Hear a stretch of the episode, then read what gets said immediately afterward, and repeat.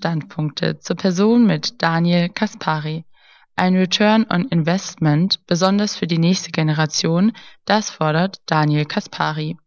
Er ist Mitglied des Europäischen Parlaments und Vorsitzender der deutschen CDU-CSU-Gruppe im EU-Parlament. So stellt er in dieser Podcast-Folge mit Manfred Kurz, dem Leiter der politischen Repräsentanzen der Wirth-Gruppe, klar, dass wir sicherstellen müssen, dass Investitionen keine verlorenen Investitionen sind, sondern immer mit einem Return behaftet sind.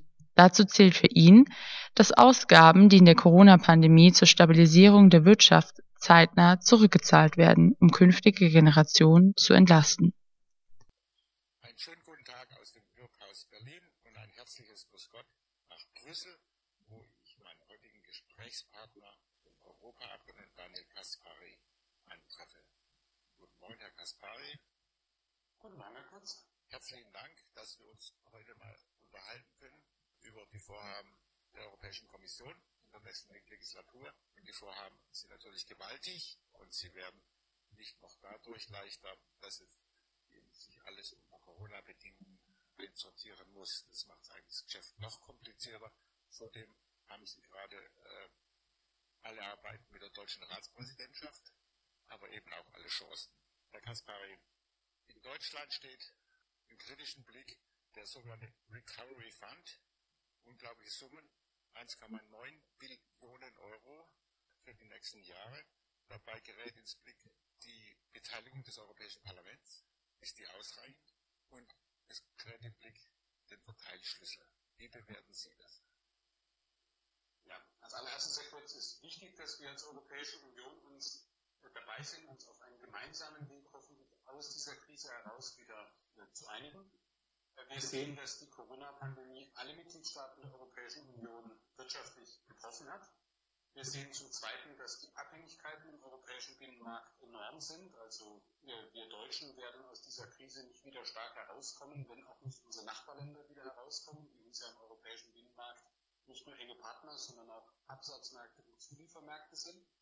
Und von daher, dass wir als Europäische Union dieses Signal setzen, wir wollen gemeinsam, stark, ambitioniert aus dieser Krise rausgehen, ist gut. Aber jetzt geht es um viele Details, die wir klären müssen.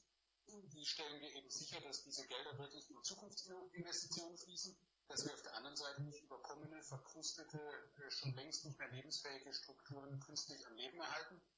Wie schaffen wir es, demokratische Kontrolle zu sichern? Wir als Christdemokraten hätten uns zum Beispiel gewünscht, dass eben die Gelder aus Brüssel heraus vergeben werden, ähnlich wie wir das bei den regionalen Strukturfonds machen. Dann haben wir klare Vorgaben, Konditionalitäten. Wir haben Kontrollmöglichkeiten durch das Parlament. Wir haben die Frage von Korruptions- und Betrugsbekämpfung besser involviert. Ähm, darüber sind wir im Moment mit dem Rat und der Kommission am Verhandeln, ob wir hier noch das eine oder andere nachschärfen können. Und das zweite, der Verteilschlüssel. Es war ganz, ganz wichtig, dass sich eben die Verteilungsschlüssel nicht nur orientiert an der Entwicklung des Bruttoinlandsprodukts und der wirtschaftlichen Situation allgemein, sondern dass es sich vor allem auch daran orientiert, wie wurden Mitgliedstaaten tatsächlich durch Corona und nicht durch unterlassene Reformen aus der Vergangenheit jetzt in die Krise gezogen. Und auch da ähm, wird schon nachgeschärft, aber da sind wir noch am Arbeiten. Also ich verstehe das, in, das dann eben auch in der Richtung, dass es künftige finanzielle Hilfen gibt, immer gebunden an die Bereitschaft zu Strukturreformen, etwa in Frankreich eine Arbeitsmarktreform und wissen beide, wie ungeheuer schwierig es ist, in Frankreich Reformen durchzusetzen. Da ist man immer nahe am Bürgerkrieg. Ja, deswegen wäre es aus meiner Sicht sinnvoll gewesen, wenn sich eben die Staats- und Regierungschefs nicht nur geeinigt hätten auf einen Finanzumfang, wie viel Geld möchte man ausgeben und was können so grob Maßnahmen sein, die unter diese Reformen fallen, sondern ich hätte mir gewünscht, dass wir gemeinsam mit der Europäischen Union und den Mitgliedstaaten uns einigen wirklich auf ein gemeinsames europäisches Reformpaket, welche Reformen wollen wir europaweit angehen? Gibt es vielleicht auch drei, vier Großprojekte oder Großvorhaben, die wir alleine ja gar nicht schaffen? Ein Beispiel künstliche Intelligenz oder im Bereich Sicherheits- und Außenpolitik oder im Bereich Großforschungsprojekte.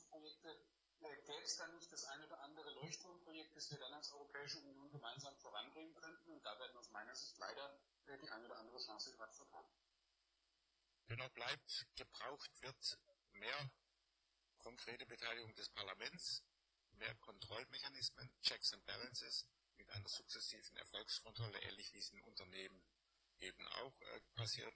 In Unternehmen werden Schulden aufgenommen und dann strikten Plan Return on Investment. Wenn sich diese Sichtweise eben im Europäischen Parlament positiv findet, wäre es klasse. Return on Investment ganz besonders, wenn äh, das Hilfsprogramm mit Next Generation überschrieben ist. Ja, genau der Punkt. Wir, ähm, äh, wir müssen sicherstellen, dass wir äh, in Investitionen auch investieren, die keine verlorenen Investitionen sind, sondern die uns den von Ihnen angesprochenen Return geben. Deswegen, wenn Sie einige Wochen zurückgehen, der ursprüngliche Vorschlag äh, von äh, Angela Merkel und Präsident Macron und auch von der Europäischen Kommission war, dass wir 2021 bis 2027, also genau die sieben Jahre der nächsten finanziellen Periode, die Gelder ausgeben und dann erst ab 2028 anfangen, die Schulden wieder zurückzubezahlen. Und äh, das war natürlich ein ganz einfaches, plumpes Spiel, äh, dass jetzt Staats- und Regierungschefs und ein Europäisches Parlament über die Mittelausgabe entscheiden und sich niemand Gedanken macht, wie dann in sieben oder acht Jahren das Geld zurückgezahlt wird. Und was mir persönlich ganz wichtig war und wo ich auch sehr glücklich bin, dass uns das gelungen ist, dass eben die gleichen, die jetzt entscheiden, äh, für was soll dieses Geld ausgegeben werden, sind auch die gleichen, die zumindest schon mal die Grundlage legen, ähm, wie wird dieses Geld dann zurückgezahlt und nicht erst 2028, 29, 30, sondern wenn man überzeugt ist, dass die Reformmaßnahmen greifen, dass die Investitionen greifen, wenn man jetzt drei, vier Jahre lang investiert, dann kann man gerne noch ein Jahr warten, aber spätestens ab 2026, 27, also in dieser Finanzperiode muss dann auch zurückgezahlt werden, damit eben wirklich klar ist, ähm, dieses Geld ist Geld, das wieder erwirtschaftet werden muss. Die Investitionen müssen möglichst sinnvoll sein, weil es eben eine Verpflichtung gibt, diese Gelder dann auch nicht am St. Nimmerleinstag, sondern in einem angemessenen Zeitraum auch wieder zurückzuzahlen. In diesem Punkt hoffe ich sehr auf die Standfestigkeit des Europäischen Parlaments. Bleiben Sie ja. bitte, Herr Kaspari, und ich kenne Sie soweit, bleiben Sie standhaft und lassen Sie sich dieses Parlamentsrecht nicht aus der Hand nehmen. Herr Kaspari, daneben sind äh, gewaltige handelspolitische Fragen zu beantworten, die seit Jahr und Tag nicht wirklich gelöst werden können, keine wirklichen Fortschritte bringen.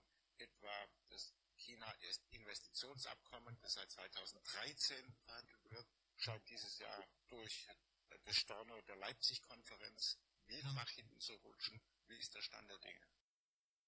Ja, äh, Sie haben angesprochen, unsere Außenhandelsagenda ähm, in einem extrem schwierigen Umfeld. Wir erleben, dass äh, China, aber leider äh, zunehmend auch die Vereinigten Staaten mit der derzeitigen Regierung unser globales multilaterales Handelssystem weiter schwächen und nicht stärken wollen. Wir als Europäische Union setzen dagegen zum Glück einzelne neue Handelsabkommen. Äh, wenn man sieht, dass wir jetzt seit zwei Jahren unser Handelsabkommen mit Kanada in Kraft haben, mit sehr gutem Erfolg, unser Freihandelsabkommen mit Japan ist in Kraft, mit Vietnam ist abgeschlossen und jetzt demnächst in Kraft. Ähm, wir versuchen voranzugehen. Wir haben abgeschlossen das Freihandelsabkommen zwischen der Europäischen Union und Mercosur nach vielen, vielen Jahren an Verhandlungen. Ich wünsche mir, dass wir diesen Erfolg nicht einfach verspielen. Es gibt zweifelsohne Schwierigkeiten, vor allem in Brasilien, wenn es um Umwelt- und Naturschutz geht, aber das Abkommen böte uns eine Riesenchance, dort auch im Dialog die eine oder andere Verbesserung zu bringen. Und gerade wenn wir eine Region wie Mercosur vernachlässigen und dort die strategischen Interessen aus den Vereinigten Staaten oder aus China einfach zum Zug kommen lassen und uns zurückziehen, wird es nicht zu besseren dienen. Und genauso unsere Verhandlungen mit China.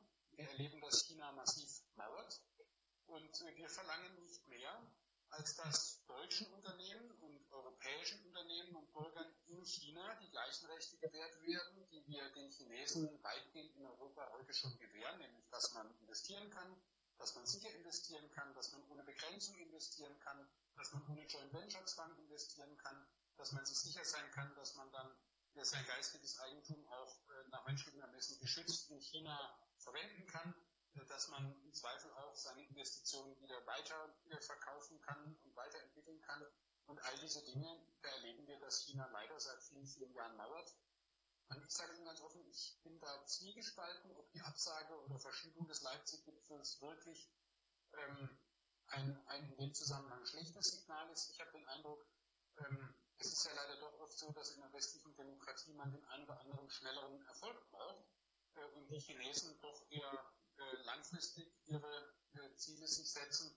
Und von daher äh, die Absage von Leipzig sicherlich schlecht, weil man das eine oder andere zweifelsohne hätte klären können. Aber auf der anderen Seite gab es auch bei einigen Beteiligten hier in Brüssel die Sorge, dass man wegen des Termins in Leipzig vielleicht von der einen oder anderen Förderung dann abrückt, nur um ein Ergebnis zu erzielen. Von daher äh, wir wollen, dass China sich endlich bewegt. Wir haben äh, Rieseninteressen, und die Chinesen auch. Und eigentlich wäre es dringend an der Zeit, dass wir im ersten Schritt dieses Investitionsschutzabkommen verabschieden und dann im zweiten Schritt eigentlich über ein vollumfassendes Handelsabkommen mit diesem wichtigen Partner verhandeln und entscheiden müssen.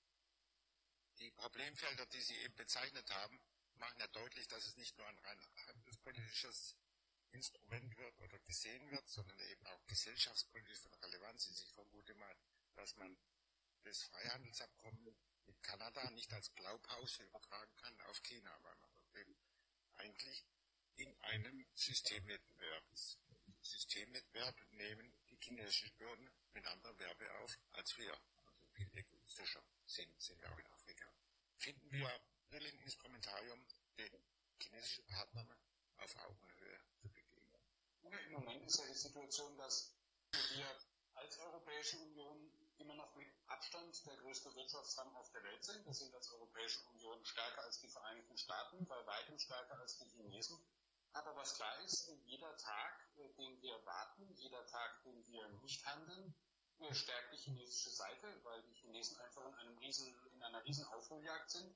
Und genau deswegen ist eben wichtig, dass in diesem Gesamtaspekt, wie schaffen wir es im Wettbewerb der Systeme zu bestehen? Freiheitliche, marktbasierte, regelbasierte äh, Demokratie äh, gegenüber der kommunistischen Diktatur, die wir in China nach wie vor erleben.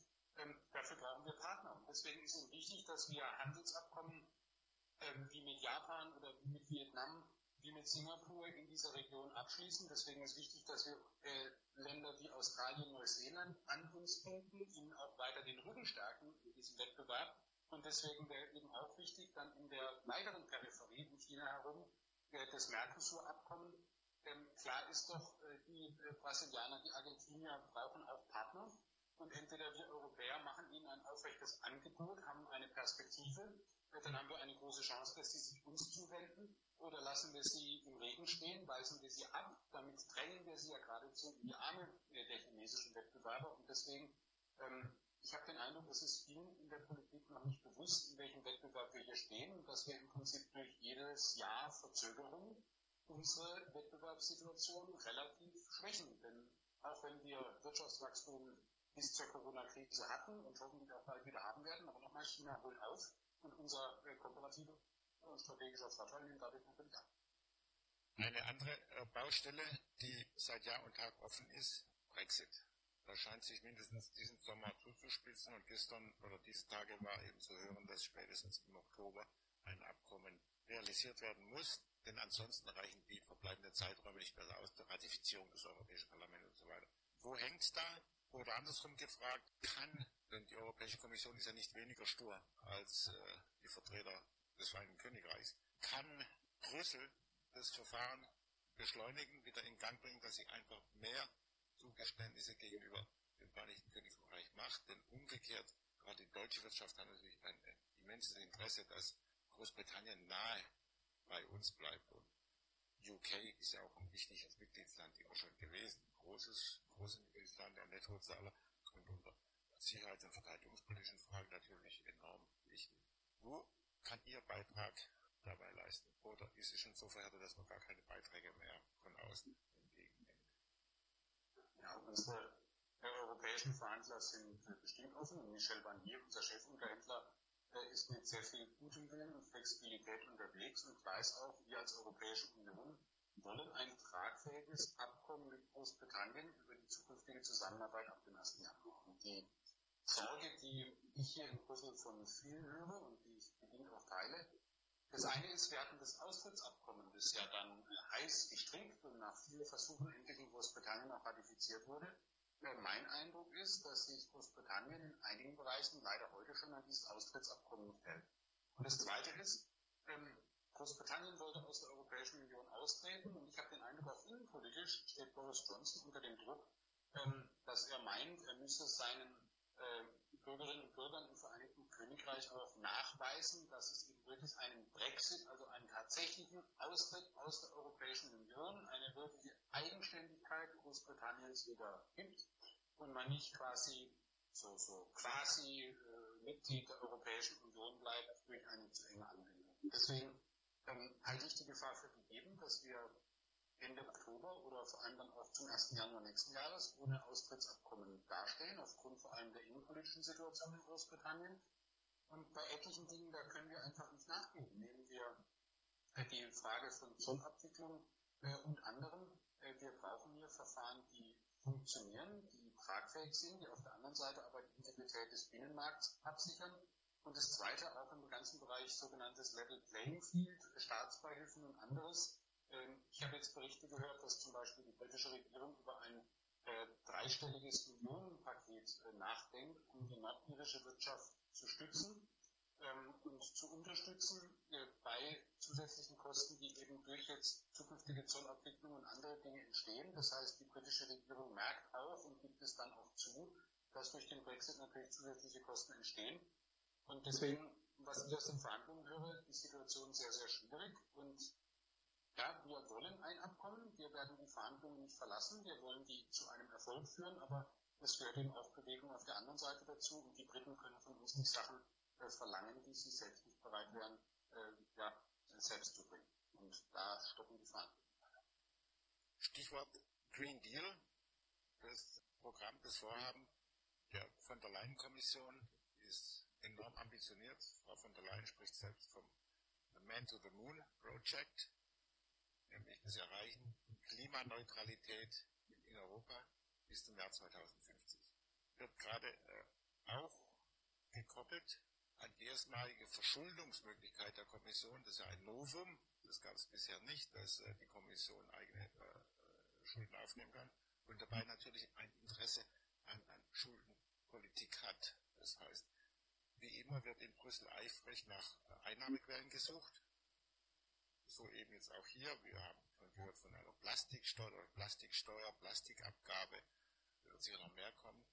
Und eins besonders, und da habe ich wirklich einen Gegenvorschlag, zu dem ich dann mal Ihre Meinung hören möchte. Alles, was äh, im Carbon Border Adjust, Adjustment Mechanismus angeht, also ein Grenzsteuerausgleich, als Referenzwert eben die CO2-Emissionen. Da ist, äh, sticht ins Auge, das Stichwort Steuer. Steuern. Also, es ist ja ohnehin, sind mehr Anreize für neue EU-Steuern gegeben und das halte ich für in dem Punkt für gefährlich, denn Carbon Adjustment Taxes würde ich ganz gerne ersetzt sehen durch ein quasi einen Carbon Adjustment Border Adjustment Act, nämlich der Gestalt, dass hier auf dem europäischen Binnenmarkt allein nur Güter, Waren und Dienstleistungen abgesetzt werden dürfen, die den Binnen CO2-Grenzwerten entsprechen. Das heißt, nicht einfach äh, Geld bezahlen, Steuern bezahlen, Grenzausgleich, wo immer das Geld dann auch wieder hingeht, sondern den Markt einfach schließen für Produkte, die nicht unserem Carbon Footprint entsprechen. Und damit hätte man den Anreiz geschaffen, Gegenseitigkeit herzustellen, dass wir tatsächlich die Produktionsmethoden in den Drittländern verbessern, quasi zwingen. Und man könnte es auch beginnen in einem Versuch mit gleichwertigen Gütern, Stahl. Da sprechen Sie ein Thema an, bei dem ich bis heute überzeugt bin, wir haben den Stein der Weisen äh, wahrlich noch nicht gefunden, nämlich die Problematik der zunehmenden Kostenbelastung unserer äh, Industrie, unserer Wirtschaftsteilnehmer durch die ganze Frage Klimaschutz, Umweltschutz und anderes. Und auf der anderen Seite ähm, wünsche ich mir wirklich dringend in diesem Umfeld, in dem wir sind, wir haben gerade eben gesprochen darüber China, Vereinigte Staaten und andere, dass wir als Europäische Union nicht den multilateralen Ansatz in der Welthandelsorganisation WTO dann auch mit zerstören. Und deswegen ist mir ein Herzensanliegen, dass wir, wenn wir überhaupt irgendwas machen als Grenzausgleich, dann muss das zwingend WTO-kompatibel sein. Wenn wir als Europäische Union anfangen, noch die Axt auch an die Grundfeste der Welthandelsorganisation zu legen, dann ähm, machen wir einen fundamentalen Fehler, der uns, bin überzeugt, dann in naher Zukunft auf die Füße fallen würde. Und deswegen ähm, habe ich schon große Sorge, ist es überhaupt rechtlich möglich, einen finanziellen Grenzausgleichsmechanismus zu schaffen, der WTO-kompatibel ist. Ich kann mir das auch nach vielen, vielen Jahren Beschäftigung damit nicht vorstellen. Ich auch nicht. Ich mir auch anderen überraschen. Das Zweite ist aber, so wie ich Ihren Vorschlag verstanden habe, würden wir uns dann ja die Zusammensetzung des Produkts anschauen, wenn es auf den europäischen Binnenmarkt kommt.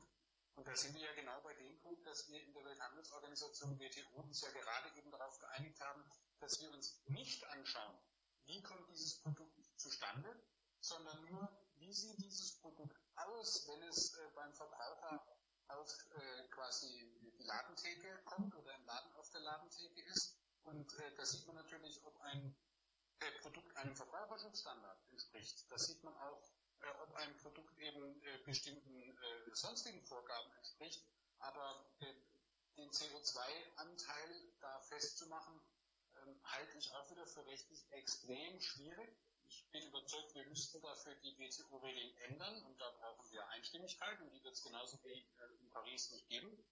Und von daher ähm, denke ich, ist das bestimmt ein diskussionswürdiger Vorschlag, aber ich kann mir gerade auch nicht vorstellen, wie wir den ins bestehende WTO-Regelwerk einbringen können. Deswegen ist vor allem aus meiner Sicht ganz, ganz wichtig, dass wir den ganzen Klimaschutz in der Europäischen Union eben nicht betreiben, dass wir, wie wir Deutschen beim Kernenergieausstieg am Ende die einsamen Reiter sind, wo keiner mitmacht, sondern ganz wichtig ist, dass wir vielleicht auch aus den Fehlern des Kernenergieausstiegs in Deutschland lernen. Äh, warum haben da andere nicht mitgemacht?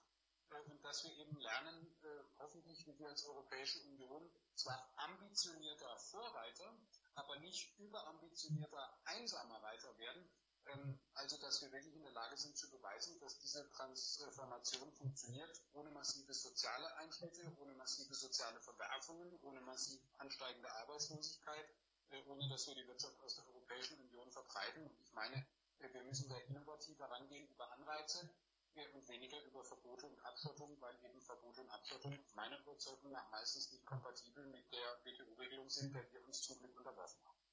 Also meinem äh, Vorschlag folgend, und den habe ich auch in Genf äh, mit der WTO schon besprochen, äh, sehe ich keinen Hinderungsgrund, ist, ist kompatibel mit Artikel 20 WTO, weil es eben keine Diskriminierung bedeutet, sondern gleiche Bedingungen für alle Handelspartner garantiert werden. Insofern sehe ich da kein, kein wirkliches Problem. Denn auf der anderen Seite bräuchten wir ja, wenn wir tatsächlich einen Grenzsteuerausgleich haben, bräuchten wir ja auch Parameter, die CO2 festlegen, quasi dann einen Strafsteuersatz festlegen. Und diesen könnte man genauso gut hernehmen zur grundsätzlichen äh, Zulassung eines verkehrsfähigen Produkts in der, in der Europäischen Union. Den großen Vorteil, den ich sehe, der bindet sofort schlagartig beide, beide Seiten und ist dann gleich viel wirkungsvoller im Sinne des Klimaschutzes. Und aber weil genau die Diskussion läuft, wäre ich dann für die äh, schnelle Übersendung von Informationen sehr dankbar. Ja. Äh, denn wenn es ein tragfähiger Weg wäre, sehr gern. Ja. Und äh, ich gehöre nur zu denen, die ihre Zweifel äh, nicht bestätigt haben wollen, sondern die am glücklichsten sind, wenn ihre Zweifel ausgeräumt werden und wir den nächsten Schritt gehen können. Ja, genau, das tue ich sehr gerne. Ich schicke Ihnen, ich schicke Ihnen mal meinen Ansatz zu. Wäre gut. Äh, ich denke schon, es lohnt, ihn ernst zu nehmen, ihn zu diskutieren und damit eben auch einen wirkungsvollen Beitrag für den europäischen Klimaschutz bekommen. Herr Kaspari, in unserem kurzen Gespräch haben wir beide festgestellt, es gibt mannigfach viel zu tun. Gerade auch noch was äh, die Implementierung der deutschen Ratsbeschlüsse in die nachfolgende Ratspräsidentschaft Portugals angeht. Wir werden immer Gelegenheit haben, Gott sei Dank, uns auch in Brüssel wieder persönlich zu begegnen. Darauf freue ich mich. Ich Ihnen danke jetzt an dieser Stelle für das erste Gespräch, von dem ich mir wünsche, dass es bedarfsweise und die Bedarfe werden sich einstellen, immer wieder mal fortführen können. In diesem Sinn, herzlichen Dank nach Brüssel, viele Grüße und der Wunsch gerade international überall, take care, bleiben Sie gesund und alles Gute und vielen Dank. Herzlichen Dank für das Gespräch und Ihnen persönlich und all Ihren Kolleginnen und Kollegen von Herzen alles Gute.